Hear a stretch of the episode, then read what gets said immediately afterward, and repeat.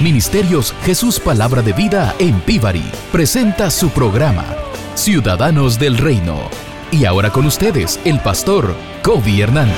Venga tu reino,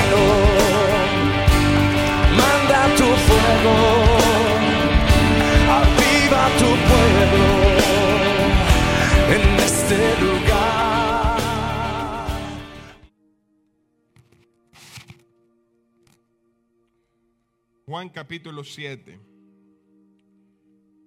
Vamos a leer del verso 1 al verso 14. Aleluya. Aleluya. Dígame cuando usted lo tenga. Juan capítulo 7. Mire lo que dice la palabra del Señor empezando en el verso 1. Dice, después de estas cosas, andaba Jesús en Galilea, pues no quería andar en Judea porque los judíos procuraban matarle. Estaba cerca la fiesta de los judíos, la de los tabernáculos. Y le dijeron sus hermanos, sal de aquí y vete a Judea, para que también tus discípulos vean las obras que haces. Porque ninguno que procura darse a conocer hace algo en secreto. Si estas cosas haces, manifiéstate al mundo. Verso 5. Porque ni aun sus hermanos creían en él. Entonces Jesús le dijo, mi tiempo aún no ha llegado, mas vuestro tiempo siempre, vuestro tiempo siempre está presto. No puede el mundo aborreceros a vosotros, mas a mí me aborrece porque yo testifico de él que sus obras son malas. 8. Subí vosotros a la fiesta. Yo no subo todavía a esa fiesta porque mi tiempo aún no se ha cumplido. Y habiéndoles dicho esto, se quedó en Galilea.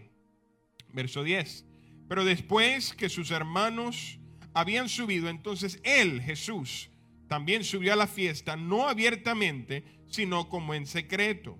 Y le buscaban los judíos en la fiesta y decían, ¿dónde está aquel? Y había gran murmullo acerca de él entre la multitud, porque unos decían, es bueno, pero otros decían, no, sino que engaña al pueblo. Verso 13. Pero ninguno hablaba abiertamente de él por, miedo a los judíos. Finalmente, verso 14. Más a la mitad de la fiesta subió Jesús al templo y enseñaba. Ore conmigo ahí donde usted está, Padre, en el nombre de Jesús. Oramos, Señor. Ya tu palabra es bendecida. Aleluya. Tu palabra es viva y eficaz y puede traer transformación a nuestras vidas.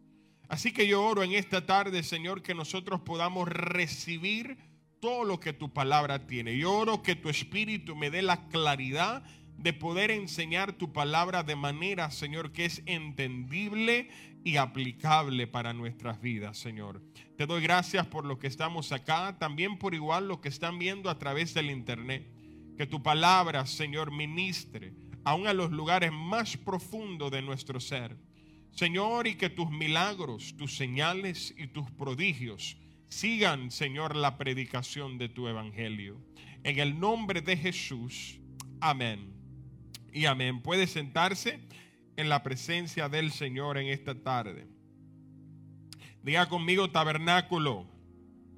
Usted sabe que empezamos a introducir esto de la fiesta de tabernáculo la semana pasada y hoy vamos a estar hablando específicamente de Jesús en tabernáculo. Como la fiesta de tabernáculo, como Jesús ah, usa y va a usar la fiesta de tabernáculo para revelarse al mundo. En el pasaje que nosotros leímos en esta tarde, empezando en el verso 1, en el verso capítulo 2, la Biblia nos deja claro a usted a mí que todo lo que Jesús está haciendo a través de este pasaje es alrededor de la fiesta de tabernáculo. Dice que se acercaba la fiesta de tabernáculo y Jesús estaba en Galilea. Es importante que entendamos la relevancia de lo que es la fiesta de tabernáculo para la iglesia hoy. Yo sé que cuando hablamos de la fiesta del Señor, como no estamos tan acostumbrados a celebrarla, a observarla, no entendemos la profundidad de cada una de ellas, pero algo sí tenemos que saber, que cuando Dios estableció la fiesta solemne, dijo estas palabras, son perpetuas. Perpetua quiere decir son para siempre. Es para todos los tiempos, es para todo pueblo, es para la iglesia, es para los judíos, es para todo aquel que ha creído en el Señor.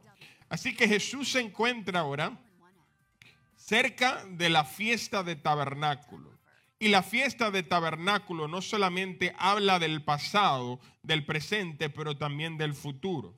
Cuando estudiamos la fiesta del Señor hemos visto ya el cumplimiento de la fiesta del Señor en la Pascua, lo hemos visto en Pentecostés, cuando Jesús vino por primera vez a la tierra y cuando el Espíritu de Dios fue derramado en la tierra, en la iglesia del Señor Jesucristo. Pero la fiesta de tabernáculo es aquella fiesta que todavía no se ha cumplido en ese aspecto.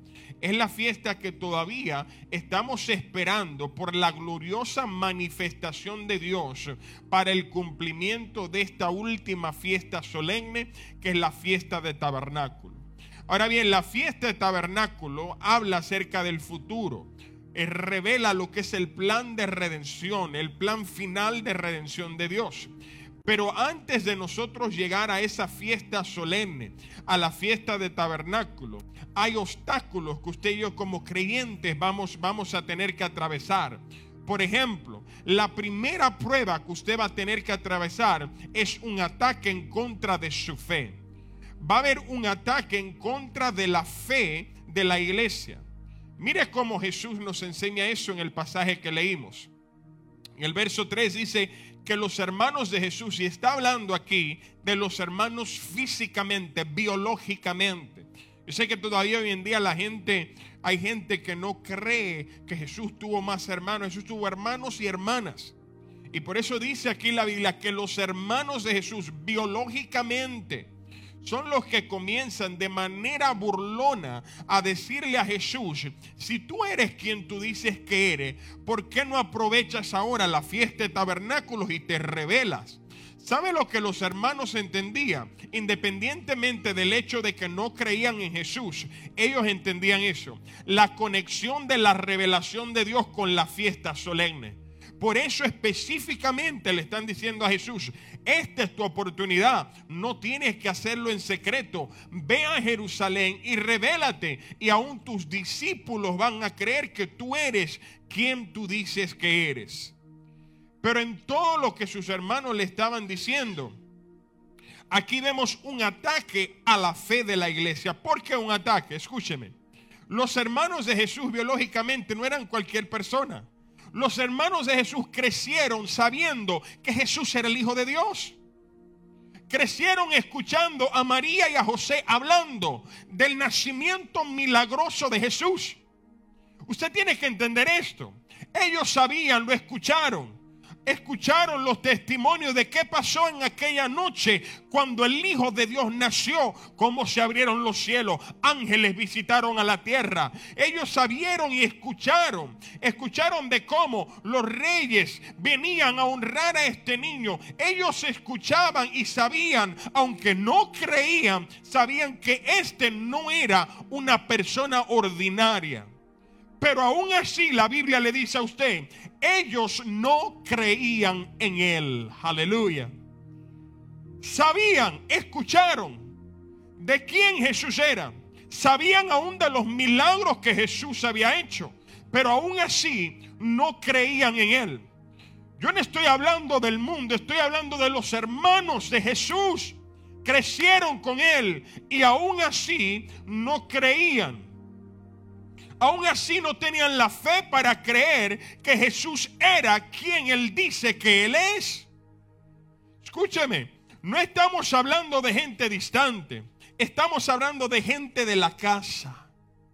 Y antes de la manifestuosa revelación de la fiesta de tabernáculo, la última que va a haber, no estoy diciendo esta que viene, sino la última, cuando Jesús se revele nuevamente a la tierra. Yo quiero que usted entienda algo. Va a haber un ataque a la fe de cada creyente. Es parte de los últimos tiempos. ¿Por qué usted cree que usted escucha continuamente de gente que una vez predicaba el Evangelio? De hecho, gente cuya predicación le ministraba usted ahora abandonando la fe.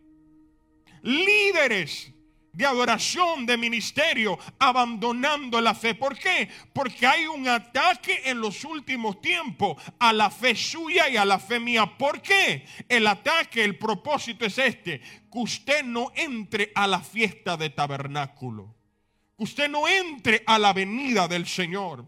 Que usted no esté eh, eh, despierto espiritualmente para ver la gloriosa venida de nuestro Señor Jesucristo. Jesús en una ocasión dijo, cuando el Hijo de Dios regrese a la tierra, ¿encontrará fe? ¿Por qué Jesús hace esa pregunta?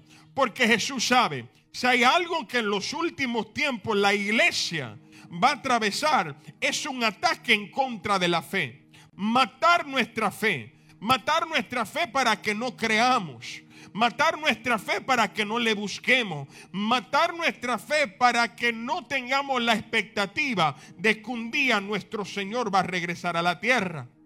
Diga conmigo, mi fe es sólida. En los últimos tiempos la fe suya y la mía va a ser sacudida para ver a dónde estamos parados. Aleluya. Por eso usted va a ver y lo está viendo ya. Gente que abandona la fe. Gente que tal vez usted nunca pensó que abandonaran la fe. Aleluya. Esto está pasando en todas las escalas, en todos los niveles. Aún gente, ministros, ministerios gigantesco, grande, gente que a través de la adoración han ministrado a la iglesia por muchos años y ahora públicamente abandonando la fe. Usted no sabe lo que está pasando. Es un ataque en contra de la fe de la iglesia. ¿Por qué? Para que en los últimos tiempos no estemos preparados para la venida del Señor. Aleluya. Aleluya. Usted ha escuchado algunos de esos testimonios en las noticias, en línea. Gente que tal vez usted y yo cuando venimos, vinimos a los caminos del Señor, eran, eran la gente que nos ministraban eran las canciones que nos movían a la presencia de Dios y hoy en día abandonan la fe. ¿Por qué? Porque la venida del Señor está cerca y el ataque en contra de tu fe es para que no estemos preparados para cuando Jesús venga. Levante su mano y digo, yo estaré preparado. Aleluya. Sabe, usted tiene que hacer estas declaraciones para dejarle saber al enemigo, puedes sacudirme, pero mi fe no me la vas a arrancar voy a permanecer de pie. No voy a dejar de creer en Jesús. Aleluya. Hay pastores que usted no sabe todo lo que yo he visto en la iglesia, ni tú tampoco sabes lo que yo he visto y estoy de pie. Aleluya. Aleluya. Aleluya. Yo sé lo que es desaire en la iglesia. Yo sé lo que es que el mundo se te caiga desboronado porque quien tú pensabas que era una persona sólida ahora no lo es. Pero eso no es excusa, aleluya, para yo abandonar la fe. Aleluya. ¿O en quién hemos creído? ¿En el pastor o hemos creído en el autor y consumador de la fe Jesucristo? Aleluya. Aleluya. Gloria a Dios. Hay un ataque en contra de la fe en los últimos tiempos para que no estemos preparados para la venida del Señor. El ataque viene de toda dirección. Mire por qué. Porque cuando hablamos de la venida del Señor, la gente dice, ah, pero que eso lo han dicho todos los años, 10, 15 años. Yo crecí escuchando a mi mamá, a mi abuelo diciendo lo mismo y Jesús nunca ha venido. Entonces el mundo le pone una presión a la iglesia y le dice, tal vez es que ustedes han creído mal. No hay tal cosa como la venida de Jesús. Jesús no es Dios. Y la iglesia, si no es cuidadosa, puede caer bajo este ataque. Ahora, mire lo que Jesús le responde. Cuando comienzan, cuando alguien le pregunta a usted, pero ustedes viven diciendo que Jesús viene, que Jesús viene y Jesús nunca ha llegado. Mire la respuesta de Jesús. Verso 6. Entonces Jesús le dijo, mi tiempo aún no ha llegado, mas vuestro tiempo siempre está presto. No puede el mundo aborreceros, pero me aborrece a mí, me odia a mí porque yo testifico en contra de ellos. Mire lo que dice verso 8. Dice Jesús, subí vosotros a la fiesta. ¿Cuál fiesta? La fiesta de tabernáculo. Dice, yo no subo todavía a esta fiesta porque mi tiempo aún no se ha cumplido. Diga, el tiempo no se ha cumplido. ¿Por qué Jesús no ha venido? Porque el tiempo no se ha cumplido. Y le digo algo, gloria a Dios que no ha venido todavía. Porque si viniera hay muchos que se quedan, él dice, el tiempo no se ha cumplido, por eso no he llegado. Aleluya. Ahora, este término que Jesús usa aquí en este pasaje, que dice, mi tiempo no ha llegado todavía, es una expresión teológica que está arraigada en lo que es la manifestación del reino del Señor. Es el concepto de que el reino fue revelado, pero todavía no en su plenitud. En otras palabras, cuando Jesús vino a la tierra que empezó su ministerio, Jesús dijo estas palabras, arrepentidos y convertidos porque el reino de Dios se ha acercado le dio inicio al reino, pero aún no hemos visto la manifestación completa del reino de Dios establecido en la tierra. So, Jesús le está diciendo a sus hermanos y le está diciendo a usted y a mí, la única razón por la cual yo no me he manifestado en mi reino y no he venido es porque el tiempo todavía no se ha cumplido. Aleluya. Ahora yo sí le digo algo a usted cuando yo estudio todo lo que él dijo que tenía que acontecer antes de, estamos más cerca que nunca para la venida del Señor. Aleluya. Estamos cercanos a la venida del Señor. ¿Por qué? Porque todo lo que tenía que acontecer ya ha empezado a acontecer y su venida es inminente y está cerca. Diga, Cristo viene pronto. Mire algo. En la primera venida de Jesús, cuando Él vino, nació como un niño y ministró en Jerusalén, en Israel. Usted tiene que entender que eso no pasó por accidente. De hecho, Gálatas 4:4 dice, cuando el cumplimiento de los tiempos llegó, entonces nació Jesús.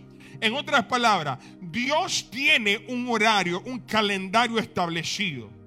Y cuando todo se haya cumplido, entonces ahora Él se revela. Y es el mismo concepto para la segunda venida. Él dice, todavía el tiempo no se ha cumplido. ¿Por qué? Porque una vez llegue el cumplimiento de todas las cosas, le vamos a ver a Él venir de vuelta por su iglesia. Amén.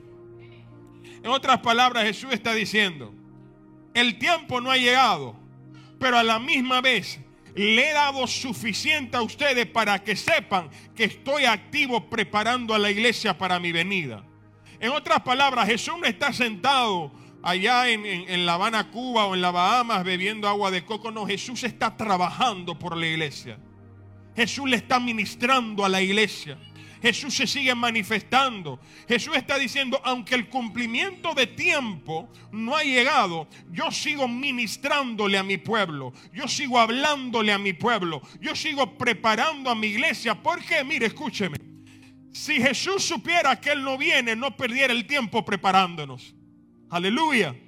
Pero porque Él sabe que Él viene y Él sabe específicamente lo que viene a buscar, Él mira a la iglesia y diario la está moldeando, diario la está preparando. ¿Para qué? Para la gloriosa venida del Señor. Aleluya. Así que cuando alguien le diga a usted, pero usted siempre viven diciendo los cristianos que Jesús viene y nunca viene y decir porque el tiempo no ha llegado, pero ya está cerca. Aleluya. Está más cerca que nunca. Ahora bien, Jesús en el diálogo con sus hermanos lo termina. Y en el verso 10 de Juan capítulo 7, Jesús dice estas palabras. Pero después que sus hermanos habían subido, ¿subido a dónde? Subido a Jerusalén. Subido a, Jerusalén para la fiesta. Es algo interesante. Usted siempre va a ver esto en la Biblia. No importa en qué lugar usted se encuentre, en el norte, el sur, el este, el oeste. Cuando se habla en la Biblia de Jerusalén, siempre subiendo. ¿Por qué? Porque se habla de ascensión a la presencia de Dios. Aleluya. Por eso usted escucha que los discípulos, que Jesús está diciendo que cuando sus hermanos ya subieron, subieron a, allá a Jerusalén, que estaban allá, dice, entonces Jesús también subió a la fiesta. Y mira lo que dice es clave no abiertamente, sino como en secreto. Diga conmigo en secreto. Sus hermanos fueron públicamente, pero en el principio de la fiesta Jesús no sube públicamente, sino más bien que está en medio de ellos, pero en secreto. Aleluya. Jesús está en la fiesta, pero en secreto. En otras palabras, estoy en medio de ustedes, pero todavía no me he revelado como Dios soberano. Aleluya. Estoy celebrando con ustedes, pero lo hago en secreto porque todavía no es el tiempo. Mire lo que el apóstol Pablo enseña. Vaya conmigo a Primera de Corintios. Primera de Corintios. Vamos a ir al verso 15, al capítulo 15 de Primera de Corintios. Vamos a leer los versos del 51 al 55.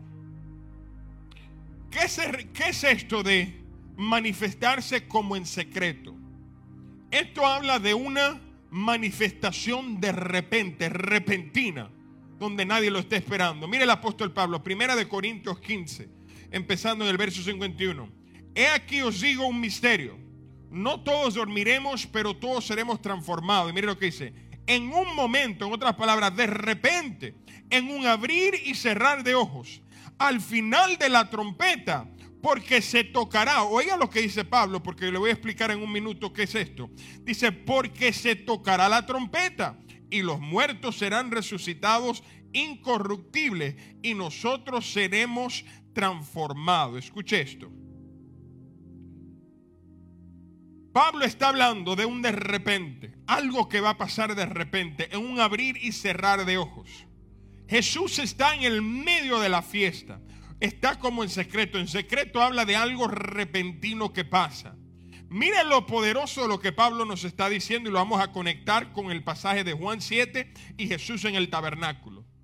El apóstol Pablo dice que sonarán la trompeta, dice, porque tocarán la trompeta. Y esto es importante. Lo que Pablo está diciendo es que Pablo reconoce y entiende que la fiesta de tabernáculo está ligada a la segunda venida de Jesucristo. ¿Y sabe por qué usa el término las trompetas?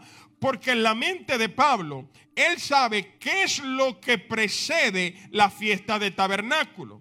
Levíticos capítulo 23 nos enseña que la fiesta de las trompetas es lo que le da inicio a la fiesta de tabernáculo de Dios.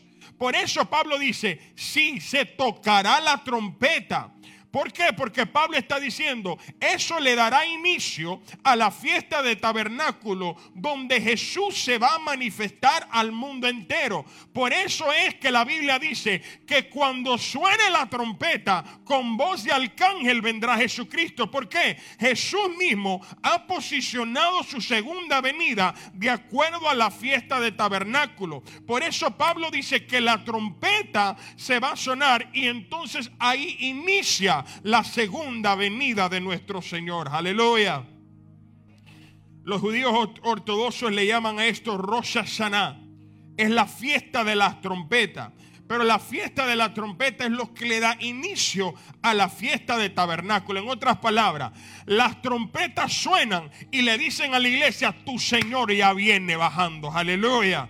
Por eso es que cuando usted escuche el sonar de la trompeta, usted tiene que arreglarse rápido porque en un abrir y cerrar de ojos nos vamos. Jesucristo nos va a llevar. ¿Por qué? Porque al sonar de la trompeta y Él viene descendiendo a buscar a su iglesia. Aleluya. Aleluya. Si yo fuera usted, usted preparara la mejor ropa que usted tiene en el closet para cuando la oiga, para irnos con Él. Aleluya. ¿Por qué en secreto? ¿Por qué Jesús subió a la fiesta en secreto? ¿Por qué Él no se manifestó en público? En secreto. También el apóstol Pablo hablando de esto, hablando de la venida del Señor, porque había gente que estaba diciendo, no, el Señor ya vino, ya vino hace mucho y ya, ya Él vino y se manifestó todo su segunda venida. Y Pablo en, en primera de Tesalonicenses 5 le dice al pueblo, mire, yo sé que algunos de ustedes están diciendo que Él vino, Él no vino. Y entonces comienza a decirle esto, algo yo quiero decirle a ustedes.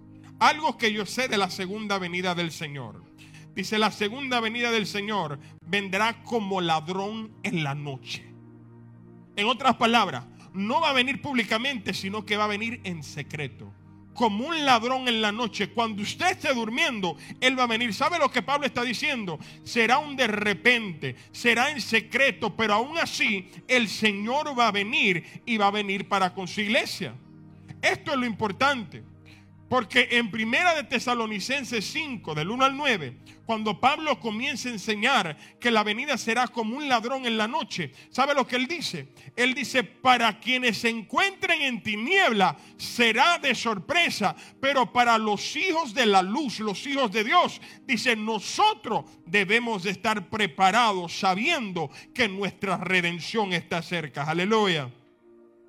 Él dice, para los hijos de Dios, esto no será algo así repentino, sino que nosotros estaremos en la expectativa de que el Hijo de Dios regresa por nosotros. Y mira lo único que Pablo le dice a la iglesia en Tesalonicenses, a los hijos de Dios en preparación de la venida del Señor, le dice, quiero que se vistan de algo, quiero que se pongan el escudo de la fe. Porque la fe, porque antes de tabernáculo tu fe va a ser sacudida, tu fe va a ser probada y la intención es de matar tu fe. Entonces Pablo dice, ¿sabe algo? Ponte el escudo de la fe porque si hay algo que Jesús va a venir buscando a la tierra, es gente que tenga fe. Aleluya. Le dice, ponte el escudo de la fe. Y dice, y ponte el yelmo, el casco de la salvación. En otras palabras, no pierdas tiempo y asegúrate de que tu nombre esté escrito en el libro de la vida, porque cuando Él venga, solamente los que están escritos van a poder irse con Él. Aleluya. Aleluya. por eso Jesús subió en secreto. Ahora bien, yo quiero conectar esto a la iglesia, luego lo vamos a conectar al pueblo judío. Pero en cuanto a la iglesia, la primera aparición de Jesús en tabernáculo, que es como en secreto, es un de repente, en un abrir y cerrar de ojos. Es como el ladrón en la noche que va a venir. Es donde habrán dos en el campo, uno será tomado, el otro será dejado. Habrán diez vírgenes, cinco son sabias, las otras son insensatas. Esta primera aparición en la primera parte de tabernáculos tiene que ver con la iglesia lo primero que Jesús va a hacer en la fiesta de tabernáculo, ya sea en la semana que viene, en 5 o 20 años, cuando Él quiera venir, lo primero que va a hacer es tratar con la iglesia. Primero es con la iglesia. Va a venir, va a llevarse a su iglesia, le va a dar vestiduras nuevas a su iglesia, Dice que nos va a dar un, cuerpo glorificado, nos va a transformar. Dice que vamos a estar con Él. Iremos a las bodas del Cordero con Él. Porque lo primero que va a hacer cuando Él venga durante una de sus fiestas de tabernáculos es tratar con la iglesia primeramente. Aleluya. Pero mire lo que dice Juan 7. Ahí donde estábamos. Mire lo que dice Juan 7, verso 14 y 15. Ya él trató con la iglesia en secreto de repente. Pero ahora dice, mas a la mitad de la fiesta, en el verso 14, Jesús subió al templo y enseñaba. Y se, se maravillaban los judíos diciendo, ¿cómo sabe este letras sin haber estudiado? Escúcheme. Estos dos versos están hablando no a la iglesia. Estos dos versos están hablando específicamente al pueblo de Israel. Yo le voy a decir por qué. Número uno, lo primero es que Jesús en la mitad de esta fiesta se aparece en el templo. Los judíos, todo judío ortodoxo sabe esto. Para ellos en los últimos tiempos hay una pieza clave y es la reconstrucción del templo de Salomón. Entonces dice que Jesús en medio de la fiesta se va a aparecer, se le va a revelar a ellos. Así como se le reveló hace dos mil años durante esta misma fiesta que fue al templo, así se le va a revelar a los judíos. Ahora escúcheme, ¿por qué yo creo que el verso 14 y 15 es exclusivamente para los judíos? Porque es la única ocasión dentro de las tres fiestas solemnes que solamente le habla a los judíos. Por ejemplo, en la fiesta de la Pascua, que es tanto cuando Jesús nació y murió, en esa misma fiesta, en la fiesta de la Pascua. Jesús nace y muere en la misma fiesta de la Pascua. En la fiesta cuando Jesús nació, la Biblia nos enseña lo siguiente. Estaban los pastores de de ovejas judíos. Estaba José, estaba María.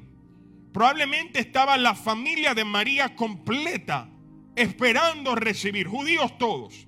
Pero también la Biblia nos dice el que, que llegaron unos sabios, unos sabios del este y vinieron a traerle regalos a él. Este no eran judíos, estos eran gentiles, pero Dios se le había revelado. Cuando Jesús muere, que es crucificado también, durante la Pascua, están juntos judíos como los gentiles. ¿Por qué? Porque durante la crucifixión estaba el pueblo judío en Jerusalén, pero también estaban los romanos, estaban otros creyentes de otras naciones, estaban ahí juntos a la misma vez. En la fiesta de Pentecostés, la Biblia nos dice que no solamente habían judíos de todas las partes del mundo, sino que dice también que allí habían visitantes de Roma, gente que no era judío. También dice que habían proselitantes, gente que profesaba la fe, pero no era judío, y estaban juntos. Pero en la fiesta de tabernáculo es diferente. En la fiesta de tabernáculo, primero Jesús se revela en secreto para tratar con la iglesia. Es una revelación para el beneficio de la iglesia, donde Él viene por la iglesia, donde Él se lleva a la iglesia, donde la iglesia va a estar con Jesús por siempre y para siempre. Pero ahora su atención se torna de vuelta a los judíos. Ahora Jesús le va a decir a ellos, después que nos lleve, después que nos prepare, le va a decir al pueblo judío, ahora vengo a tratar con ustedes. Escúcheme lo que le voy a decir. Israel no tiene ningún otro camino a la salvación que no sea Jesús. No crea que porque sean judíos ellos tienen otra entrada al reino. Todos entramos por el mismo lugar. Todos entramos a través de Jesús.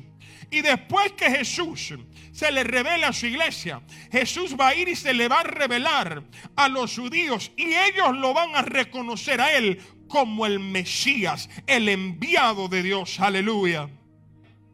Ellos le verán a él y sabrán, este es el Mesías, el Hijo de Dios. Pastor, ¿de dónde usted saca eso? Que después que Dios trate con nosotros, va a tratar con Israel. Está en la Biblia, amado.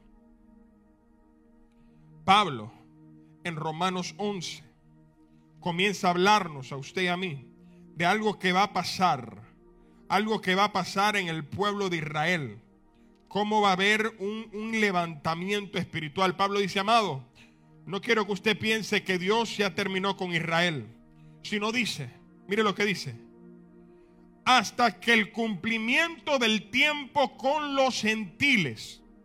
Dice, hay una dureza espiritual en Israel. Oye lo que dice el apóstol Pablo que cuando se termine el tiempo de los gentiles, ¿cuál es el tiempo de los gentiles? El tiempo de la iglesia. Dice que Dios va a ir a tratar directamente con los judíos. Y dice que habrá un avivamiento nacional en Israel. Dice que muchos vendrán a los caminos de Jesús. Muchos se van a arrepentir. Muchos van a reconocer a Jesucristo como su Salvador. Y muchos van a gustar de vida eterna. Pero es solamente a través de Cristo Jesús. Escúcheme, esto es poderoso. Porque Jesús a través de la fiesta de tabernáculo nos dice, lo primero que voy a hacer es que voy a tratar contigo, iglesia. Dice, pero cuando termine contigo, voy de vuelta a Israel y a ellos me le voy a revelar y ellos también van a venir a la salvación. Mire esto. ¿Cuánto han escuchado de la gran tribulación? Levante su mano si usted ha escuchado esto, la gran tribulación que viene. La gran tribulación es un tiempo de siete años basado en la profecía de Daniel. Daniel recibe una profecía de 70 semanas. Y esto se habla proféticamente de los años que han de venir hasta que venga el tiempo final, el tiempo del fin. Entonces, la última semana es interesante, porque la última semana es donde la iglesia entró, es el tiempo de la gracia donde entró la iglesia. Pero cuando se habla de la gran tribulación que ha de venir, la divide en dos etapas. Los primeros tres años y medio y los últimos tres años y medio. Los primeros tres años y medio hay una cierta paz en el mundo. Pero en el medio de eso, entonces ahora lo que va a empezar es, es que se va a desatar la gran tribulación. Mira cómo Jesús intencionalmente dice estas palabras. Dice que Vamos a ir a, Juan 7 de nuevo. Juan capítulo 7. Mire las palabras de Jesús. El versículo 14. El versículo 14. Mire lo que dice Jesús. Dice que en medio, cuando estaba donde, en el medio de la fiesta, en el mismo medio, a mitad de la fiesta, Jesús subió al templo. ¿Sabe lo que se está diciendo? Él está dividiendo también los tiempos. Fíjese que primero se reveló en secreto y trató con la iglesia. Ahora en la mitad va a tratar con Israel. Y mire lo que dice revelación porque esto es poderoso. En el libro de Apocalipsis la Biblia habla también de la gran tribulación. Y yo no sé si usted y yo vamos a estar ahí verdaderamente. Yo espero que no. Pero algo sí yo sé. Que Israel va a pasar por la tribulación. Porque está escrito. El apóstol Juan dice en la visión que tuvo, dice, que él vio que 144 mil fueron sellados. Y dice, y fueron de las tribus de Israel. Y comienza a mencionarlo uno a uno. Y dice, ¿sabe lo que dice? Y se le puso un sello, el sello de Dios, no el sello de la bestia. El sello de Dios, ¿para qué? Para que el enemigo, la bestia, el anticristo no pudiese contra ellos sellado, escogido un remanente. Y después Juan dice, y yo vi que de la tierra, de la tribulación, salía un remanente. ¿Cuál remanente? El remanente que no profesó a la bestia, el remanente que se mantuvo fiel. Y ahora Jesús lo toma también para que se unan con la iglesia de Jesucristo. Yo no sé usted y yo, pero yo sí sé basado en las escrituras que Israel sí va a pasar por la tribulación, pero Dios en su misericordia va a sellar su remanente para que no haya tribulación, no haya anticristo, no haya bestia que los haga a ellos abandonar la fe en Cristo Jesús. Aleluya. So Jesús al principio de tabernáculo trata con la iglesia, a mitad trata con Israel. ¿Qué pasa? Al final de la fiesta. ¿Qué hace Jesús? A final de la fiesta de tabernáculo. Vaya conmigo a Juan 7, versículo 37. Juan capítulo 7, versículo 37. Dígame cuando lo tenga. ¿Qué dice ese pasaje ahí? Léalo usted. Juan capítulo 7 ¿Qué está pasando ahí? Versículo 37. Dice, en el último y gran día de la fiesta, Jesús se puso de pie y alzó la voz diciendo, si alguno tiene sed, venga a mí y beba. El que cree en mí, como dice la escritura, de su interior correrán ríos de agua viva. Diga conmigo, ríos de agua viva. Mira lo que dice el verso 37. ¿Cómo lo llama? En el último y el gran día de la fiesta. Oiga lo que está diciendo. Está diciendo en el último y en el gran día de la fiesta. Está diciendo, el último día, ya en el último día ya Jesús ha tratado con la iglesia. En el último día ya Jesús ha tratado con Israel. Entonces, ¿qué es lo en el medio en el que Jesús ya ha tratado con Israel? Y entonces en el último día, ¿con quién está tratando Jesús? Escúcheme. Ahí es que vamos a las escrituras para entender el último evento que acontece en el último día, el gran día. Teológicamente, el gran día del Señor se conoce como el día de juicio de Dios. Se conoce como un tiempo cuando Jesús va a regresar a la tierra, no como el cordero que va a ir a la cruz, sino como rey de reyes y señor de señores. Y va a venir ahora, ¿sabe qué? Va a venir a traer juicio a toda la tierra, a toda la humanidad. Pero mire la gracia, la misericordia y la bondad de Dios. Antes de ese día, dice Dios, primero voy a llevarme a mi iglesia. Aleluya. Antes de ese día, déjame ir a, tratar con el remanente de Israel para también llevármelo. Y después dice, ahora viene el juicio, el gran día glorioso del Señor. Escúcheme. Este día, mire lo que trae este día. Vaya conmigo a Mateo capítulo 24, ahí en su Biblia. Mire por qué usted no quiere estar ahí cuando ese día llegue. Mateo capítulo 24, en el verso 15. Mire cómo comienza a decir. Dice, por tanto, cuando veas en el lugar santo la abominación desoladora de que habló el profeta Daniel, ¿se acuerda las siete semanas la profecía de Daniel? Dice, entonces los que estén en Judea huyan, huyan a los montes. Y mire, vamos a bajar al verso, vamos a llegar al verso 19. En adelante, mire lo que dice. Mas hay de los que estén en cintas y de las que, las que críen en aquellos días. Orad pues, vuestra, vida no sea en el invierno ni en el día de reposo. Dice verso 21. Porque habrá entonces que gran tribulación cual no la ha habido desde el principio del mundo hasta ahora, ni la habrá nunca más. ¿Sabe lo que es el día del Señor, el gran día del Señor, el último día del Señor? Es el día donde el Señor se prepara a desatar los juicios en la tierra. Es lo que se conoce como la gran tribulación que el Señor va a desatar. Pero antes de eso le dice a la iglesia, primero vengo a buscarte, iglesia mía. Antes de eso le dice Israel, Israel, te estoy extendiendo la oportunidad también antes de que llegue el día glorioso, el gran día del Señor a la tierra. ¿Qué va a pasar en aquel día? Apocalipsis capítulo 6. Mire lo que dice el Señor que va a pasar en ese día. Apocalipsis capítulo 6. Aleluya. Apocalipsis capítulo 6, en el verso 17. Mire lo que dice la palabra del Señor. Vamos a empezar en el verso 16. Mire lo que la gente le está diciendo.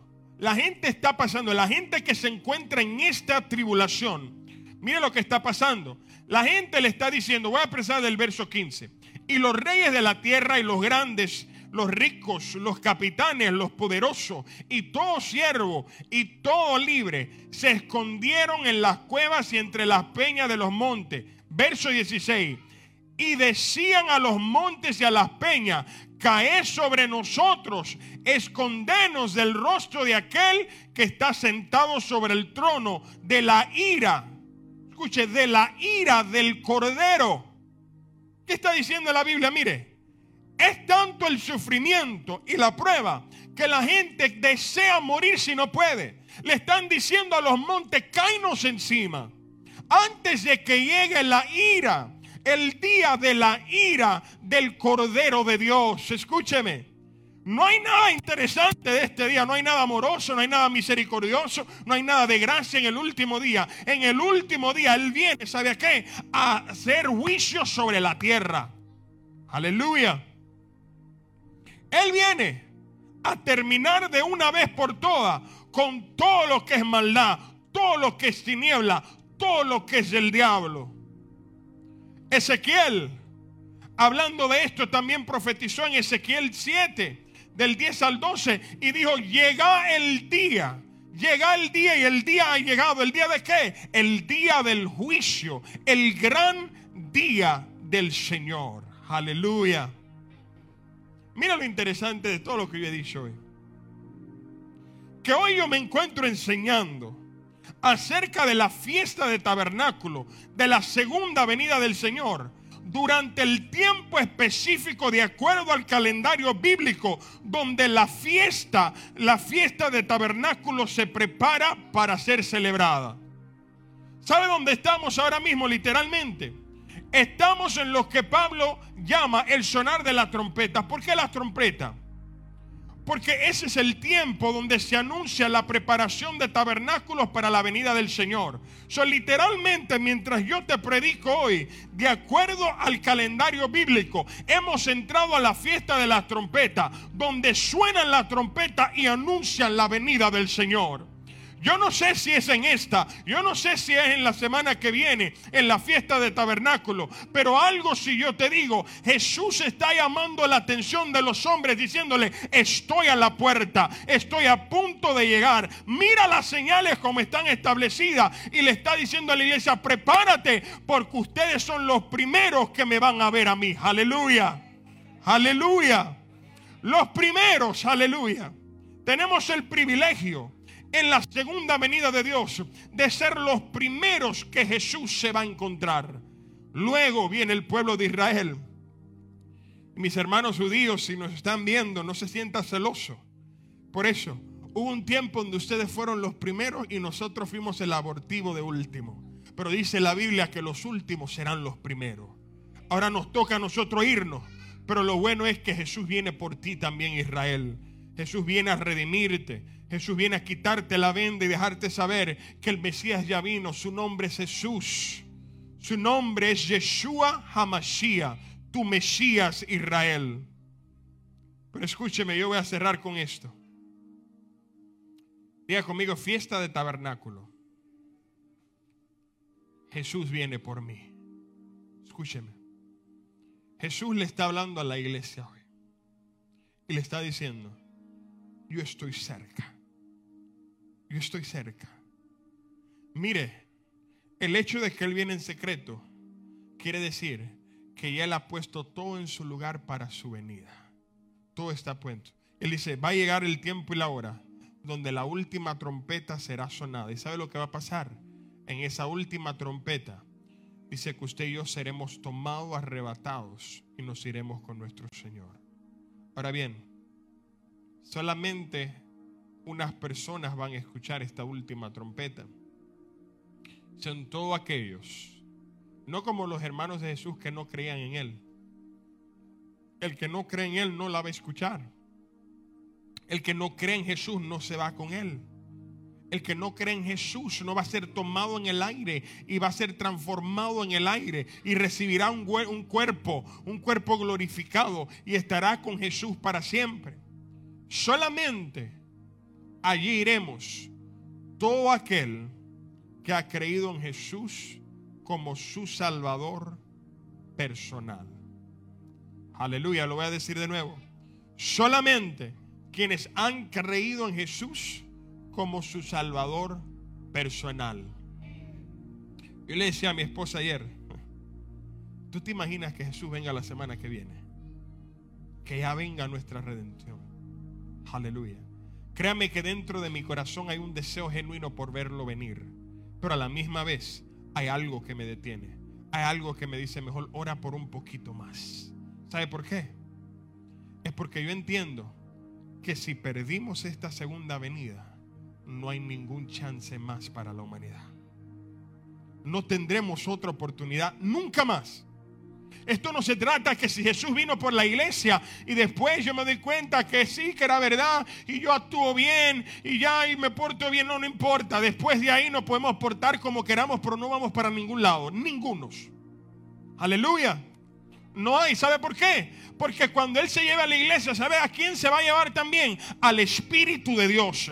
Y si el Espíritu no está aquí, no hay convicción de pecados, aleluya. No hay convicción de juicio, no hay convicción de justicia. Entonces Jesús le dice a la iglesia, prepárate porque con mi venida tienes que estar ready para irte conmigo, aleluya. Dígale al que está al lado suyo, tú estás preparado, díselo, díselo, sin miedo. ¿Le estás preparado? Are you ready? Come are you ready? Ahora míralo en serio, like, are you serious? Do you know that you're ready? Dile, ¿estás serio? ¿Sabes que te vas o te queda? Aleluya. Hay gente que dice, no, porque tal vez después de la tribulación va a haber gente que se va a salvar. La única gente que Apocalipsis habla después de la tribulación son de las tribus de Israel. Ahí usted, usted no nació ni, ni en Benjamín, usted ni nació en Judá, en ninguna de las tribus. Y son las únicas personas que revelación habla, que en medio de la tribulación son sellados y Jesús les salva. Pero usted y yo solamente tenemos hasta ahora. Porque si Él viniese mañana, si Él viniese esta noche, después de ahí, amado que me escucha, que estás aquí y a través del internet, no hay ninguna otra oportunidad. No hay nada que hacer. Por eso Jesús dijo estas palabras. El día de salvación es cuando no mañana, no en una semana, dices hoy. Porque hoy solamente usted puede tener la oportunidad de profesar a Jesús y saber que si Él viene mañana, usted se va con Él. Amén. Cierra sus ojos ahí donde usted está. Yo quiero orar por usted. Aleluya. Aleluya. Yo le he predicado a usted de Jesús en tabernáculo. Y Jesús en tabernáculo simplemente es esto. I'm coming back for you. Vengo en búsqueda de ti. Jesús en tabernáculo dice, lo primero que voy a hacer cuando venga en la fiesta de tabernáculo es hacer lo que dije que iba a hacer con mi novia la iglesia. Me la voy a llevar adornada en lino fino, en lino blanco, y mi iglesia estará conmigo en las bodas del Cordero. Escúcheme algo. Ahí cierre sus ojos donde usted está. Escúcheme, esto es poderoso. Cuando la iglesia sea tomada y esté con Jesucristo, ¿sabe lo que vamos a hacer? Vamos a ir a las bodas del Cordero. Las bodas del Cordero, cuando usted la estudia verdaderamente, ¿sabe de qué hablan? Jesús nos va a sentar a nosotros en las mesas y nosotros vamos a ver el juicio de Dios en la tierra. Los reyes grandes siendo, atravesando el juicio de Dios. Pero amado que me escucha que estás aquí hoy, Jesús hoy te dice, ese juicio no es para ti. Ese juicio no es para ti. Ese juicio no es para ti. A ti te brindo la oportunidad en esta tarde de permitirle al Señor Jesús que venga a tu corazón. Aquí estamos en este lugar, todo ojo cerrado. Todo ojo cerrado. Aleluya. Tenemos una gran oportunidad delante de nosotros. El Señor Jesús está anunciando su gloriosa venida. Y le está diciendo a usted en esta tarde, estás preparado, estás preparada para irte conmigo. Solamente tú sabes la respuesta a eso. Pero si no estás preparado, Jesús te dice, hoy es el día de la salvación. Vamos a hacer tres llamados en esta tarde. El primero, te invitamos a ti que estás aquí y estás en línea, a que le permitas al Señor Jesús entrar en tu corazón como Señor y Salvador. Y en unos minutos mi hermano Luis te va a guiar en una oración para que tú le permitas al Señor entrar a tu corazón. Pero los otros dos llamados son para la iglesia y esto lo voy a hacer yo en este momento. Levante su mano, iglesia, al cielo. Yo voy a orar en este momento para que el Señor aumente tu fe y que en estos últimos tiempos te mantengas fiel delante del Señor. Vamos, levanta tu manito al cielo. La fe es lo que va a ser sacudido. La fe es lo que va a ser sacudido dentro de ti. Y hoy Dios quiere que te pongas el escudo de la fe. Vamos, comienza a pedirle a Dios, Padre, lléname de fe. Lléname de fe para estos últimos tiempos. Lléname de fe para estos últimos tiempos. Lléname de fe para estos últimos tiempos. Vamos, dígale, lléname de fe, aumenta mi fe. Aumenta mi fe, dile, aumenta mi fe. Usted sabe si la fe está menguando. Dígale, Señor, yo quiero más fe. Aumenta mi fe en este momento para yo no menguar. Aumenta mi fe para creer que tú eres el Hijo de Dios y que tú vienes. Dile, aumenta mi fe para creer en tus promesas. Vamos, dile, aumenta, aumenta, aumenta. Aleluya. Aumenta mi fe. Aumenta mi fe en estos momentos. Aleluya. Aleluya, dígale, aumenta mi fe. Tal vez usted se encuentre en un lugar donde usted solía creerle a Dios de una manera extravagante. Grandemente le creías a Dios y ahora te encuentras en un lugar donde tu fe, tu fe ha menguado. Solo tienes que decirle, aumenta mi fe. Atrévete a decírselo. Aumenta mi fe, Señor. Aumenta mi fe en este momento. Vamos, díselo. Vamos, dile, dile, aumenta mi fe. Aumenta mi fe. Aumenta mi fe, papito lindo. Acá hay gente batallando con su propia fe, batallando con lo que cree. Este fue su programa, Ciudadanos del Reino, traído a ustedes gracias a Ministerio Jesús Palabra de Vida. Le invitamos a sintonizarnos nuevamente todos los viernes a las 6 de la tarde por esta misma estación. Para mayor información o para oración, puede llamarnos al 978-728-1718. 978-728-1718. Dios le bendiga. Venga tu